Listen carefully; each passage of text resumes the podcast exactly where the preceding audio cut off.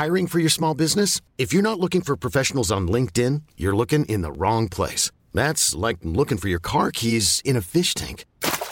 LinkedIn helps you hire professionals you can't find anywhere else, even those who aren't actively searching for a new job but might be open to the perfect role. In a given month, over 70% of LinkedIn users don't even visit other leading job sites. So start looking in the right place. With LinkedIn, you can hire professionals like a professional. Post your free job on linkedin.com slash achieve today.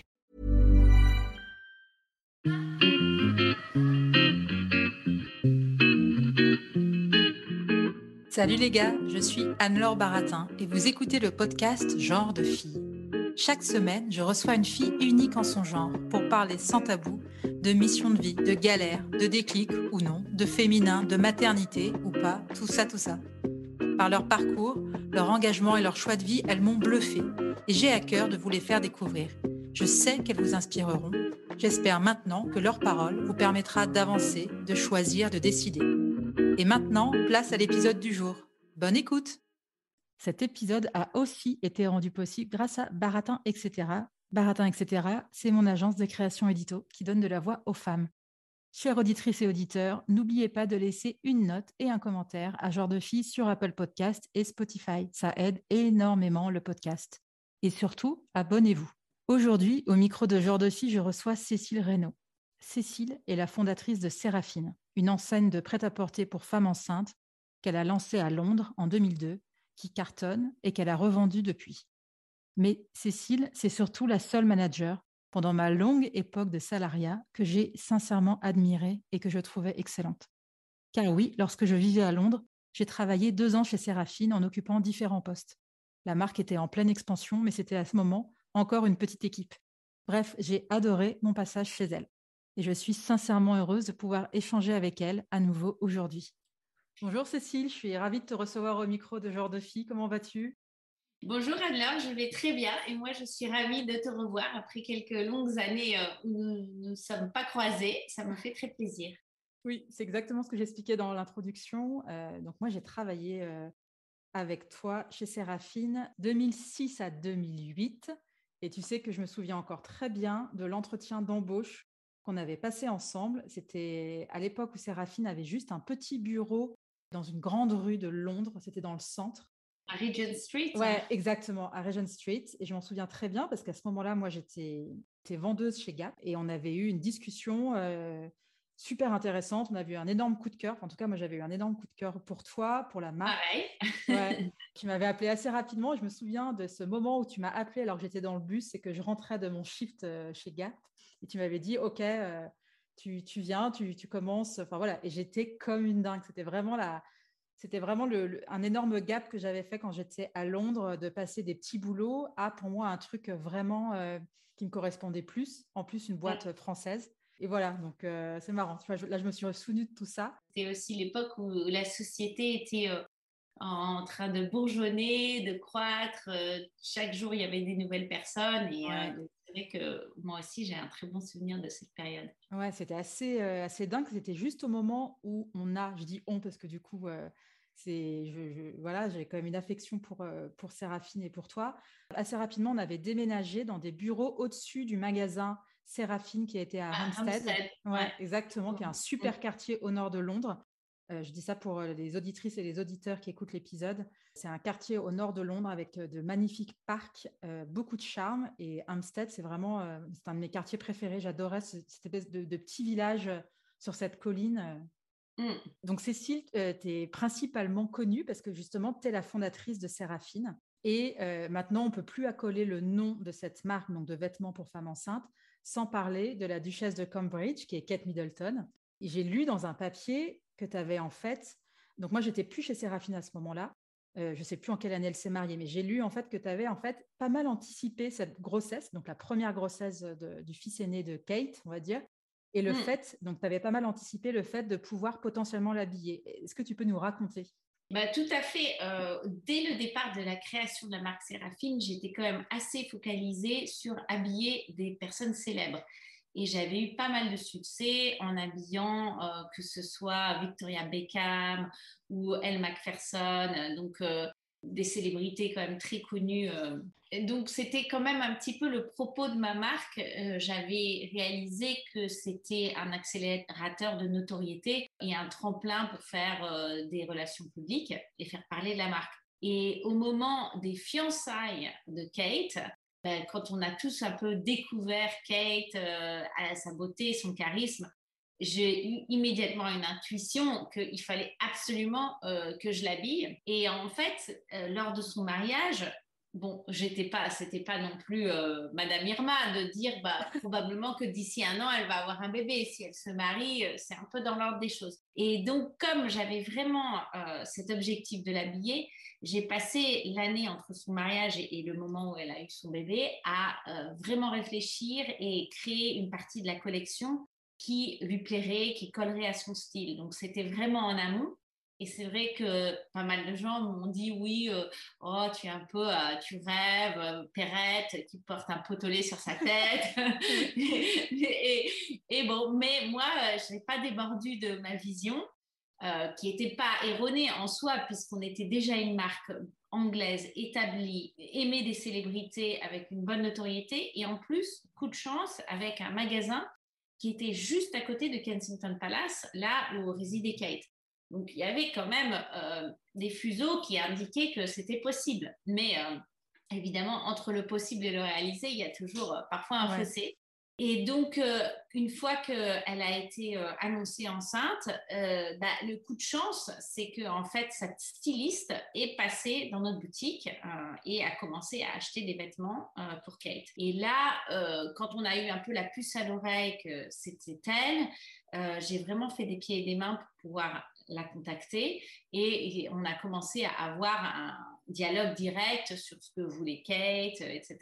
Et petit à petit, euh, on s'est mis à lui créer des pièces euh, sur mesure, à lui faire des, vêtements, des pièces uniques pour elle, et vraiment à créer une relation très proche où chaque fois qu'elle avait des événements importants, elle, elle nous appelait pour qu'on lui propose des tenues. Et attends, excuse-moi, je t'interromps juste, mais quand tu dis la styliste vient dans le magasin, Comment ça se passe? Elle se présente ou c'est quelqu'un de ton équipe ou toi tu étais là, tu la reconnais? incognito, mais seulement elle exige de pouvoir tout retourner. Euh, et alors que, comme tu sais, puisque tu as travaillé chez Séraphine, nos politiques étaient assez strictes qu'on pouvait euh, avoir du crédit, mais pas euh, être remboursé. Donc elle, elle demande et elle dit que c'est pour une cliente très spéciale, etc. Donc ça nous met un petit peu la puce à l'oreille. Et après, je, pense qu'elle avait fini par demander, enfin, j'avais dit si elle revient, surtout donnez-lui mes contacts, dites-lui de me contacter, etc. Et donc, comme ça, euh, le, contact est passé. Et donc, c'était une, grande aventure. Et en fait, lors de la première grossesse de Kate, on n'a pas beaucoup vu en Séraphine parce que dans les occasions officielles, elle portait pas euh, des marques de maternité, mais on savait qu'elle portait du Séraphine parce que d'abord, elle en achetait plein, que sa styliste me le disait et qu'il y avait un peu des photos volées de paparazzi qui ne peuvent pas vraiment être utilisées, où on la voyait, euh, parce que c'était encore une époque où elle se promenait un peu dans la rue, etc., euh, porter mes tenues. Mais donc c'était assez frustrant parce que, bon, euh, malgré tout ça, on ne pouvait pas trop en parler. Et puis finalement, elle accouche de son enfant. Donc là, grosse déception. Je me dis, oh, on n'a pas vraiment eu de coup de projecteur. Euh, et, voilà, elle a accouché. Bon, tant pis, je me dis, ce sera pour la prochaine grossesse, euh, on, y arrivera. Et en fait, euh, cinq semaines après la naissance, elle fait la première photo officielle du prince George. Et là, incroyable, elle porte une robe séraphine. Et c'était d'autant plus incroyable qu'elle n'était même plus enceinte. Et donc, en fait, c'était d'abord la photo qui a fait le tour du monde, absolument, parce que c'était cette première photo officielle jusqu'à l'heure, on n'avait pas vu ce bébé qui est quand même euh, va être le futur roi. Il y avait une excitation médiatique insensée. Et donc euh, là, euh, cette photo est relâchée dans les médias du monde entier avec un embargo et à minuit, elle sort. et moi, ah, donc toi, tu l'as appris à ce moment-là? Eh ben, moi, je l'ai appris à 6 heures du soir parce que quand même, il, il, voulait quand même prévenir la marque. Donc, mon agent de Pierre me dit, j'ai reçu un, un mémo, assieds-toi et regarde cette photo parce que je pense que c'est peut-être ta robe. Et là, je, je, regarde ma robe et je me dis, mais c'est dingue, c'est bien, c'est bien ma robe. Et donc, euh, effectivement, euh, à minuit, c'est parti dans, dans, la presse du monde entier, etc. Et ça a été un, coup de projecteur. Euh, enfin, incroyable pour la marque, avec beaucoup, beaucoup de, de couverture, surtout aux États-Unis, parce qu'ils sont fous de la royauté. Et ça a été mm, vraiment notre tremplin pour se lancer euh, très, très rapidement aux États-Unis avec beaucoup de succès. Parce que en fait, les, États-Unis, moi je me souviens en fait quand euh, je travaillais avec toi chez Séraphine, donc c'était en 2006-2008 et tu commençais à regarder pour avoir une PR aux États-Unis justement. Exactement. Et donc, euh, bah, en fait, ça a pris un petit peu de temps, etc. Mais finalement, j'ai recruté la PR juste l'année où Kate était enceinte parce que je me suis dit, bon, là, ça va, il va y avoir euh, quelque chose qui va se passer. Et effectivement, euh, ça s'est passé. donc, on était très bien positionnés euh, avec le support de l'agence de, médias, de faire parler de la marque. Et, vraiment, on a eu, enfin, on était sur CNN, dans les journaux, télévision. J'ai été partie faire des shows de nationaux à la télé, un des plus gros breakfast, enfin un show du matin de la télévision américaine en live. Génial. C'était vraiment euh, une, expérience incroyable. Comment tu as géré euh, entre le moment où, euh, en gros, tu réalises et tu dis, OK, donc là, ça veut dire que potentiellement beaucoup de femmes vont vouloir acheter la robe. Comment Séraphine a géré, comment toi, tu as géré le fait d'être à la fois sur le devant de la scène et de devoir satisfaire au niveau logistique Enfin, tu vois? Bah, c'était un vrai marathon et c'est vrai que d'ailleurs, il y a beaucoup de marques qui ont eu ce, que, ce qui est souvent appelé l'effet Kate donc ce boost incroyable. Et chez certaines marques, ils n'ont pas réussi à le gérer parce que euh, parfois ça a fait cracher leur site d'abord, euh, quantité de, de trafic euh, complètement démesuré.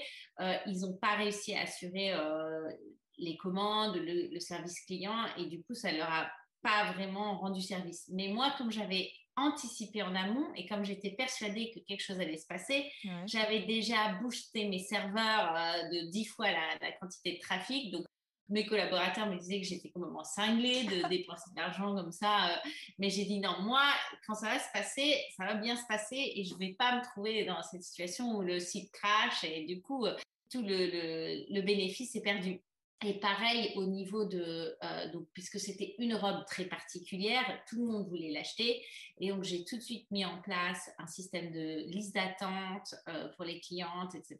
Et c'est vrai que ça s'est très bien passé parce qu'on avait toute une politique de communication que, et, de bien communiquer avec la cliente qui devait attendre 5-6 euh, semaines avant de recevoir sa robe. Et quand on est enceinte, on n'a pas trop envie d'attendre. Mhm. Mais comme on avait bien communiqué avec elle et que c'était vraiment une pièce, euh, j'irais presque historique, puisque cette photo, elle est partout dans le monde aujourd'hui encore, les clientes étaient prêtes à attendre et donc ça nous a ça nous a pas desservi au contraire euh, ça, ça a nourri la, marque euh, et la, notoriété de la marque. Donc ça s'est bien passé, mais c'était un, vrai challenge. Puis euh, bah, à cette époque, quand ça s'est passé, euh, mon deuxième fils avait 4 ans et demi, 5 ans. Donc toi qui es maman de, jeunes enfants, tu sais que bon, c'est pas facile de partir voyager à l'autre bout du monde pour faire des interviews télé quand tu as un, enfant en bas âge. Mais heureusement, c'était mon deuxième, donc j'avais un petit peu plus d'expérience. J'étais une maman un peu plus relaxe. Donc, j'ai pu un peu plus lâcher prise et, vraiment me concentrer euh, sur ce moment pour euh, maximiser les opportunités. Et donc là, c'était pour la première grossesse de Kate. Elle a eu deux autres enfants entre-temps. Est-ce qu'elle est, elle est restée fidèle à Séraphine? Est-ce que sa styliste est revenue? Comment ça s'est passé? Absolument, elle est restée hyper fidèle. Et là, par contre, vraiment, on a commencé à lui faire euh, des tenues sur mesure et, des, pièces uniques pour euh, des événements euh, auxquels dont elle nous parlait. Et on a vraiment, tout au long de sa grossesse, elle a porté plein de tenues. Euh, pour sa deuxième grossesse, elle a fait un voyage officiel à New York. Euh, et là, c'était une hystérie médiatique parce qu'il n'y avait pas eu membre de la famille royale depuis Lady Di. comme les Américains adorent la famille royale. Et donc, elle est arrivée et elle est descendue de l'avion. Donc, le premier pas qu'elle a posé sur le sol américain, euh, tu vois, j'en ai encore des, émotions en y pensant. Elle portait un manteau séraphine, c'était un truc incroyable. et tout le long de ce voyage, elle a porté plein de pièces Séraphine. Et ensuite, voilà, tout au long de sa grossesse, pour des événements vraiment importants, elle nous a porté. Donc, ça, a été une grande aventure sur, sur les trois grossesses et jusqu'à la, la, troisième grossesse où elle a porté une de nos robes pour le premier meeting officiel avec Meghan Markle qui bon aujourd'hui va rester dans l'histoire de la royauté comme ah bah c'est clair que euh, oui. une affaire épineuse on va dire et donc euh, voilà donc on, on, était là à tous les rendez-vous euh, médiatiques elle nous portait et ça a été incroyable et puis évidemment très satisfaisant et un boost de confiance énorme puisque bon, bah, Kate, elle peut choisir n'importe quoi, n'importe quelle marque à ses pieds. Euh, et le fait qu'elle elle choisisse en particulier et souvent Séraphine, ça me ça m'a donné énormément de confiance parce que les entrepreneurs, on, a, on dit souvent qu'on a beaucoup de confiance en soi et c'est vrai qu'on en a, mais on a toujours besoin de boost. et, euh, et, et, et, je dois dire que moi, euh, beaucoup de l'énergie et de l'ambition que j'ai eue dans, dans, les dernières années de Séraphine venait de, de, de, ce qu'elle a apporté et de, qu'elle nous faisait confiance. Ça m'a donné énormément de confiance en moi. Et est-ce que tu as adapté le design de tes collections au look de Kate, qui est quand même assez classique? Alors oui, mais seulement une partie de la collection, puisque de toute façon, dans une collection Séraphine, on dit toujours euh, que nous, on veut habiller toutes les femmes. Et donc, on fait toujours des collections en pensant... Euh, que ce soit à celle qui est très mode, hyper pointue, rock chic. Euh, on a habillé des célébrités comme euh, Gwen Stefani, par exemple. On ne peut pas faire plus à la pointe de la mode et, anti-classique. donc, après, on, a, on habille la femme citadine qui va travailler, qui veut des choses plus tailleur, etc. la femme classique comme Kate, la femme sportive. donc, en fait, on essaye vraiment, euh, et c'est ça qui a fait aussi grandir la marque, c'est que la collection est très large, avec beaucoup de choix, et chaque femme peut retrouver son style. Euh, et aussi, comme Séraphine est une marque très internationale, euh, il nous fallait aussi ce profil d'offre des goûts différents parce que la femme américaine n'a pas les mêmes goûts que la femme française et la femme anglaise et la femme allemande. Euh, et donc, on a vraiment essayé toujours d'avoir cette approche très euh, pluridisciplinaire où on offre un peu euh, pour chacun une, des options. Mais moi, ça me fait penser à... Parce que du coup, même si on ne s'était pas tellement parlé depuis quelques années, moi, j'ai pas mal de pièces séraphines que j'ai eues pour mes grossesses. Il y en a une que j'ai adorée, c'était le legging en cuir Enfin, bah, voilà. je l'adore, je le mettais tout le temps. Bah, celui-là, il a été porté même par Marion Cotillard oui, vu qu'elle l'avait porté rouge euh, à, Hollywood, tu vois. Donc, euh, c'était, euh, c'est, clair que ça a été une pièce très, une pièce phare et qui a beaucoup plu aux célébrités. Et alors, attends, ma question aussi qui est un peu plus gossip, mais le fait d'avoir habillé Kate quand Meghan était enceinte, Meghan Markle, est-ce que, enfin, en gros, est-ce que tu, vous l'avez quand même contacté en mode est-ce que tu veux t'habiller chez Séraphine ou euh, elle n'était pas du bah, tout On l'a pas particulièrement courtisée parce qu'en fait, euh, on avait déjà pressenti euh, que Kate et Meghan n'étaient pas de la même planète et qu'elles n'allaient pas s'entendre énormément et que nous, on était vraiment labellisé Kate. Donc, on l'a pas courtisée plus que ça. Ça ne veut pas dire qu'on n'aurait pas aimé l'habiller, hein, mais je pense que Meghan était vraiment très portée sur la haute couture. Mm. Elle s'habillait en Dior. Euh, oui, c'est vrai, ouais. Donc, euh, je, je c'était pas, euh, c'était pas vraiment réaliste. Et puis après, pour sa deuxième grossesse, elle, a, enfin, elle était plus dans la, la, famille royale. Donc, donc ça s'est pas passé. Et, et aujourd'hui, avec ce qui se passe, bah, je n'ai pas de regret de ne pas l'avoir habillée. et alors, c'est vrai que du coup, oui, toi qui, qui as toujours été à Londres, déjà à Londres au début, on sentait que qu'elles étaient, comme tu dis, c'est joliment dit de dire qu'elles n'étaient pas de la même planète, mais qu'en gros, elles n'allaient pas s'entendre assez rapidement, elles ne se sont pas bien entendues. Bah, en tout cas, c'était les rumeurs médiatiques. Après, euh, y en, certains ont dit que c'était des médisances, euh, etc. Mais, euh, mais bon, je pense qu'il y avait quand même pas mal, on, sentait qu'il y, avait, y aurait des, des difficultés. D'accord. Il y a aussi quelque chose qui m'a beaucoup marqué. Séraphine a été deux fois récompensée par le Queen Awards for Entreprise. Désolée, je n'ai pas mmh. le bon accent, qui est la plus haute distinction britannique pour le monde des affaires. Donc, tu as quand même rencontré la reine. Moi, c'est un truc qui m'impressionne énormément. Euh, donc, c'est encore un moment un peu people, mais est-ce que tu peux nous raconter ça? Parce que ça a dû être dingue bah, tout à fait. Donc, en fait, la, la première fois, c'était en 2015. Donc, euh, peu de temps, enfin, c'était un an, euh, deux ans euh, après, effectivement, le coup de projecteur de, l'effet Kate. Et donc, cette distinction est donnée pour les, les, marques qui ont développé un profil le, plus international, donc pour le rayonnement de l'Angleterre, et surtout avec beaucoup d'exports à l'international, ce qui était vraiment notre cas.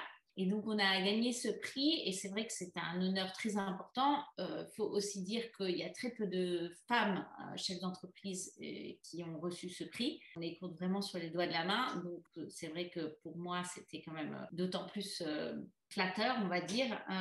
Et, et, donc, effectivement, pour recevoir ce prix, on, va, on est invité à Buckingham Palace dans une grande réception euh, et la reine décerne en main propre le prix. Donc c'était un moment absolument magique euh, parce que en plus de rencontrer la reine qui avait 89 ans à l'époque et qui était incroyablement euh, jeune pour son âge et, et, au fait de la question et posant des questions et interagissant avec les participants du prix. donc c'était vraiment merveilleux. Et en fait, ce prix, on peut le revoir tous les cinq ans. Donc, cinq ans plus tard, j'ai réappliqué la deuxième fois euh, en 2020. On l'a encore obtenu, euh, toujours parce qu'on avait cette croissance euh, vraiment assez phénoménale à l'international et la notoriété de, de la marque vraiment globale.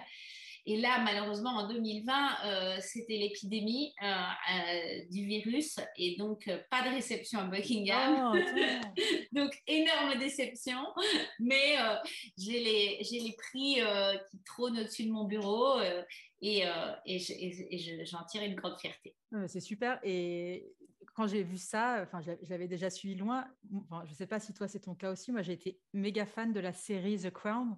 Euh, bah oui, bien sûr. Ouais. Mmh, absolument. Et tu vois, il y a quand même certains épisodes où tu vois ce moment où, euh, euh, où tu as l'impression que la famille royale ou la reine d'Angleterre rencontre les gens qui ne font pas partie de la famille royale. Et je mmh. trouvais ça hyper intéressant parce que tu as à la fois ce côté, je crois que tu as un moment, tu as un épisode où tu as une réception et en fait, elle ne peut dire que quelques mots en fait. Ou alors, je sais plus si elle est avec sa sœur.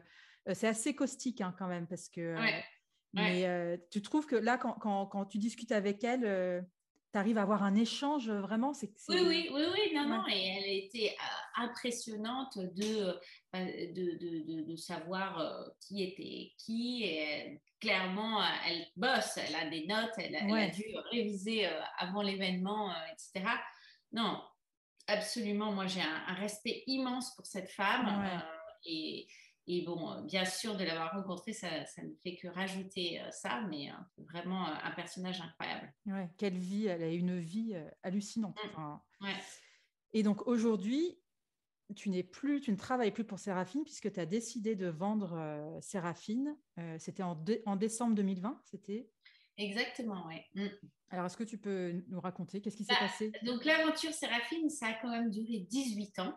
Et moi, j'ai toujours euh, eu une vision qu'une société, c'est un peu comme un enfant. Donc, euh, et, d'ailleurs, les phases d'une société se rapprochent beaucoup de, de la croissance de l'enfant. Donc, la, la, toute petite enfance, c'est ton business qui commence. Tu dois veiller sur lui jour et nuit. Tu ne penses qu'à ça, tu ne fais que ça tu, tu adores, hein, tu... et mais en même temps, euh, c'est quand même très, très prenant. Puis, euh, la petite enfance, l'enfant commence à marcher, courir, etc. Des nouveaux challenges. Tu peux le lâcher un petit peu, mais quand même, il y a plein de dangers. Euh, il, faut, il faut tout le temps être aux aguets, réfléchir en amont à ce qui va se passer, etc. Et ensuite, tu passes à l'adolescence. Alors là, c'est une phase de croissance hyper rapide où, tout, tout, change, beaucoup de mouvements. Et, et, pour une société, cette période adolescente, c'est une, période aussi fascinante, mais qui peut être pleine de dangers. Euh, et puis un jour, tu arrives à l'âge adulte et tu deviens euh, une personne adulte. Et là, il faut lâcher prise. Il faut savoir dire à son enfant, bah tiens, maintenant tu vas à l'université et puis maman, elle est plus derrière toi. et, et j'arrivais à ce stade avec Séraphine, qui était devenue quand même une société euh, de taille assez importante, avec 120 employés, avec un chiffre d'affaires de 40 millions. Et ça devenait une société assez complexe. Et moi, j'ai eu l'impression que j'avais vraiment fait mon chemin et que j'arrivais au bout et, que c'était le temps de, vendre la société. C'était aussi, il faut le dire, une opportunité financière très importante pour moi.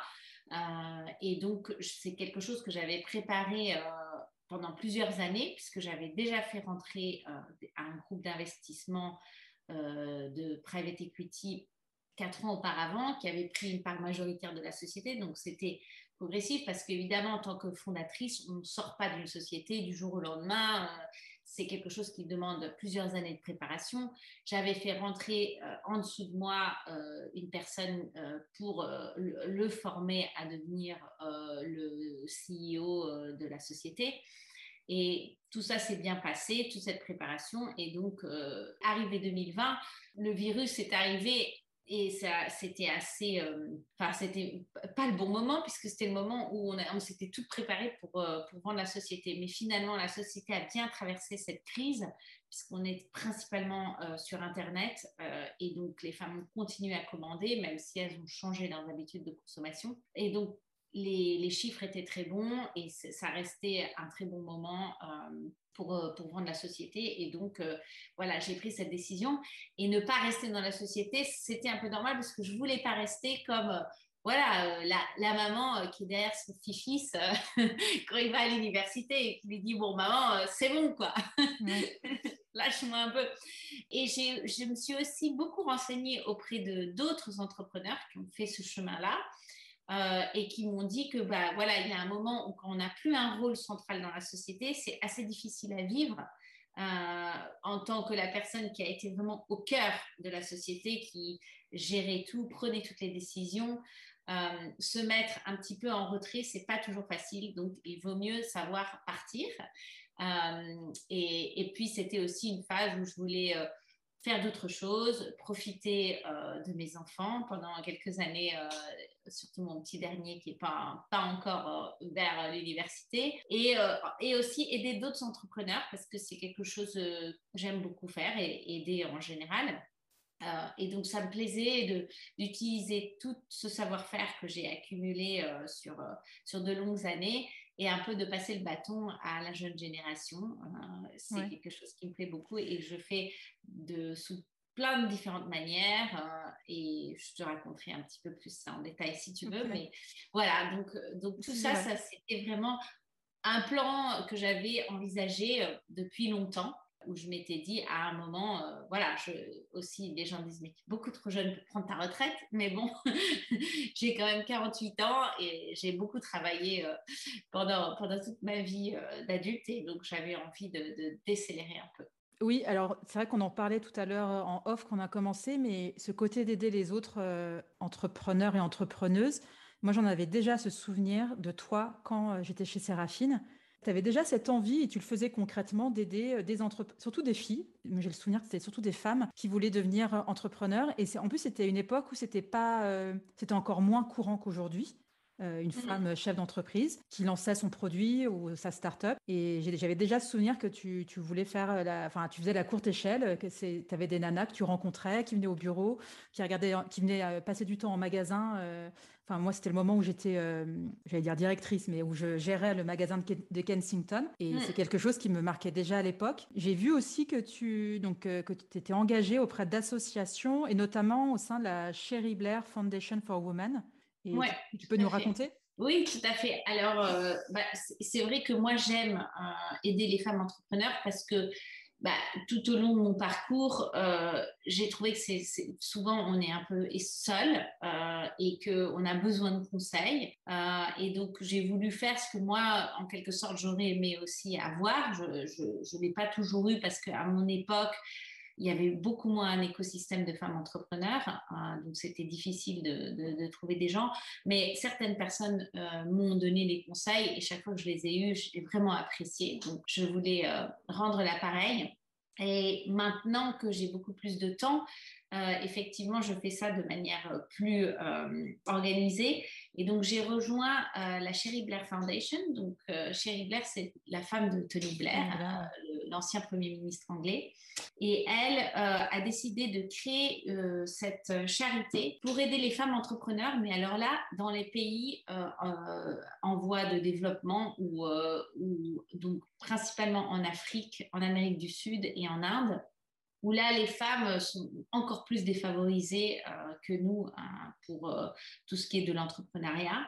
Euh, et donc, elle a créé un mode très intéressant de, soutien aux femmes entrepreneurs qui était en fait un peu la culture Zoom avant que ça devienne très normalisé depuis le Covid. Et donc, la culture d'être un mentor et de, donner des conseils à la femme entrepreneur. Donc, en fait, elle euh, recrute des mentors et trouve des femmes entrepreneurs euh, dans, dans ces pays et les match.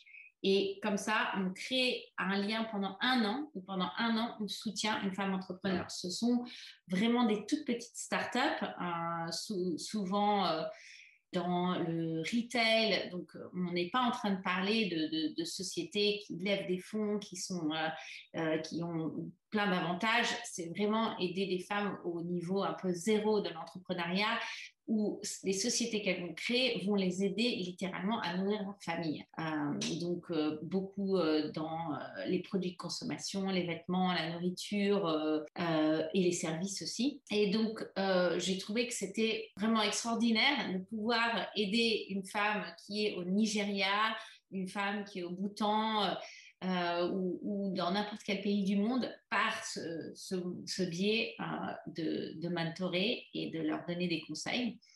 Euh, c'est de très belles aventures humaines. Et puis, cette charité aussi a créé une app qui permet aux femmes d'avoir plein de conseils sur le marketing, sur les finances, qui les aide à networker entre elles, etc. Donc, plein d'aspects de, aussi euh, très, très intéressants grâce euh, à la plateforme de l'app. Et donc voilà, donc j'ai rejoint euh, cette charité et, ça me plaît de, de savoir que j'aide des gens dans des, dans des pays où c'est vraiment beaucoup plus compliqué parce que nous, on peut souvent se plaindre que mmh en tant que femme entrepreneur, on n'est pas toujours euh, entendu, écouté, soutenu autant que nos maris ou les, les, la jante masculine, on va dire. Euh, mais euh, vraiment, quand on voit les difficultés que ces femmes ont, c'est encore d'un autre niveau. Je, je mentor aussi plusieurs euh, startups et, et entrepreneuses. Et d'ailleurs, je suis aussi jury euh, du prix de Business au féminin, qui est une association qui promeut l'entrepreneuriat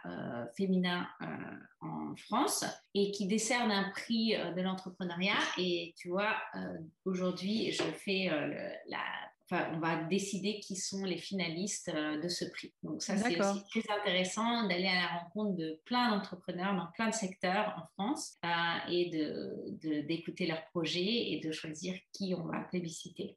Oui. Donc, euh, tu trouves que, est-ce que toi, en tant que femme entrepreneur, parce que dans une interview, tu dis à un moment, soyons plus comme les hommes. Est-ce que toi, tu as trouvé ça dur d'être femme entrepreneur ou est-ce que tu trouves que les femmes que tu rencontres ne sont peut-être pas, n'ont pas assez les attributs qu'on reconnaît chez les hommes? Ah, je pense que être entrepreneur, c'est difficile, qu'on soit homme ou femme, parce qu'on on crée quelque chose à partir de zéro, qu'il y a un risque, qu'on est souvent isolé. Euh, donc, de toute façon, c'est assez difficile. Je pense qu'entre femmes, euh, le challenge le plus important, c'est quand on a des enfants et qu'on essaie d'être entrepreneur en même temps. Là, ça devient vraiment difficile parce qu'on a deux pôles qui nous tirent et qui nous tirent. Et c'est là j'ai souvent dit, il faut être un peu plus comme les hommes parce que je disais, bon, les hommes ne se disent pas, ah, mais j'ai pas pu aller chercher mon enfant à l'école ou oh, j'ai pas fait le gâteau pour la fête euh, foraine. Bah, ils, n'en tirent pas de la mauvaise conscience. Donc, euh, moi, à, un certain moment, j'ai su que si je voulais réussir en tant que femme entrepreneur, je pourrais pas faire le gâteau pour la fête foraine et qu'il fallait pas que ça me sape le moral parce que voilà, c'est pas grave. Et donc, euh, c'est ça que je disais souvent euh, soyez un peu plus comme des hommes. Et aussi, euh, je pense que nous, les femmes, on a une mauvaise tendance à être très autocritique, à se mettre euh, des, niveaux d'exigence très, très élevés et à souvent regarder ce qu'on n'a pas fait par rapport à ce qu'on a fait. Alors que les hommes ont tendance à assez souvent se satisfaire de ce qu'ils ont fait et, et, ne pas trop se biler parce que quelques trucs n'ont pas été faits. Et donc voilà, je, recommande à tout le monde d'essayer de, de, réfléchir et de se mettre dans cet état d'esprit un petit peu plus masculin où on ne passe pas son temps à se dire oh là là, je ne suis pas assez bonne là, j'ai pas fait ça, j'ai négligé ça. raison c'est le challenge. Et donc, voilà, euh, c'est sûr que gérer une famille et faire grandir une entreprise, c'est difficile. Il y a des moments où on est obligé de faire des choix. Mais euh, d'un autre côté, euh, moi, je, vois que mes enfants ont été très épanouis, même si ils ont une maman moins présente. Mais quand j'étais présente, j'étais présente à 100%.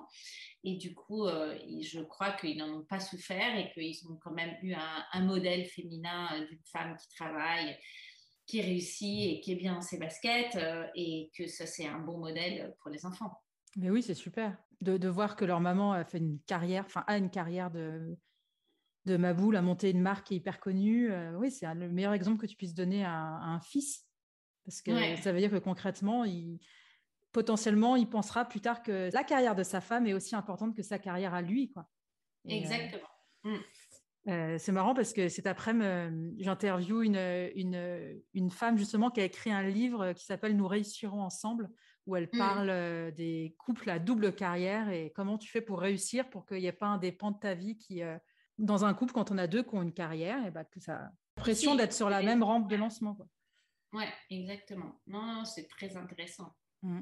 Et écoute, on va passer aux petites questions de la fin. Euh, alors, je ne sais pas si tu connais Annick Cogent, elle est journaliste au Monde, elle fait souvent des portraits de femmes et elle pose tout le temps cette question à ses invités. Enfin, mmh. elle demande à ses invités de compléter la phrase Je ne serais pas arrivée là si.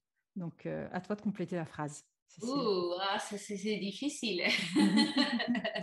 bah, je dirais Je ne serais pas arrivée là si je n'étais pas venue en Angleterre puisque, un, euh, c'était un pays très en avance sur l'entrepreneuriat. Euh, donc, à l'époque où j'ai commencé, il y avait déjà ce vent d'entrepreneuriat que maintenant, il y a très bien installé en France, heureusement.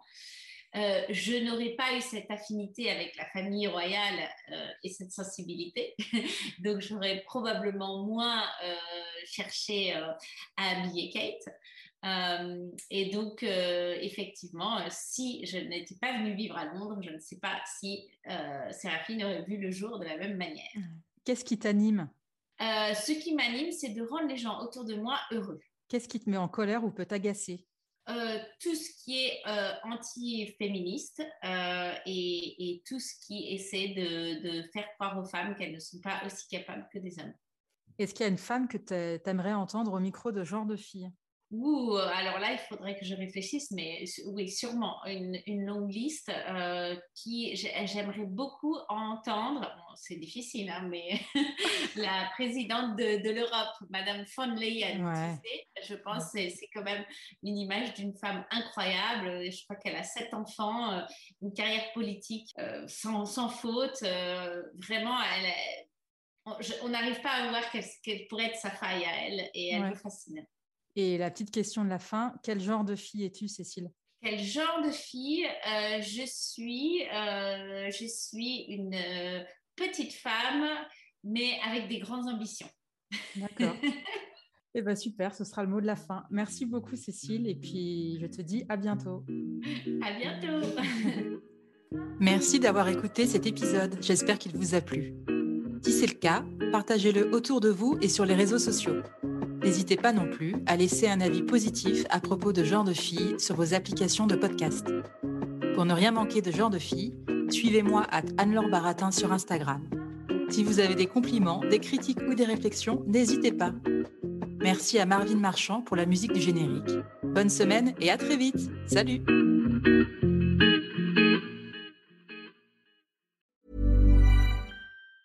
Planning for your next trip? Elevate your travel style with Quince. Quince has all the jet setting essentials you'll want for your next getaway, like European linen, premium luggage options, buttery soft Italian leather bags, and so much more. And it's all priced at 50 to 80% less than similar brands. Plus, Quince only works with factories that use safe and ethical manufacturing practices. Pack your bags with high-quality essentials you'll be wearing for vacations to come with Quince. Go to quince.com slash trip for free shipping and 365-day returns.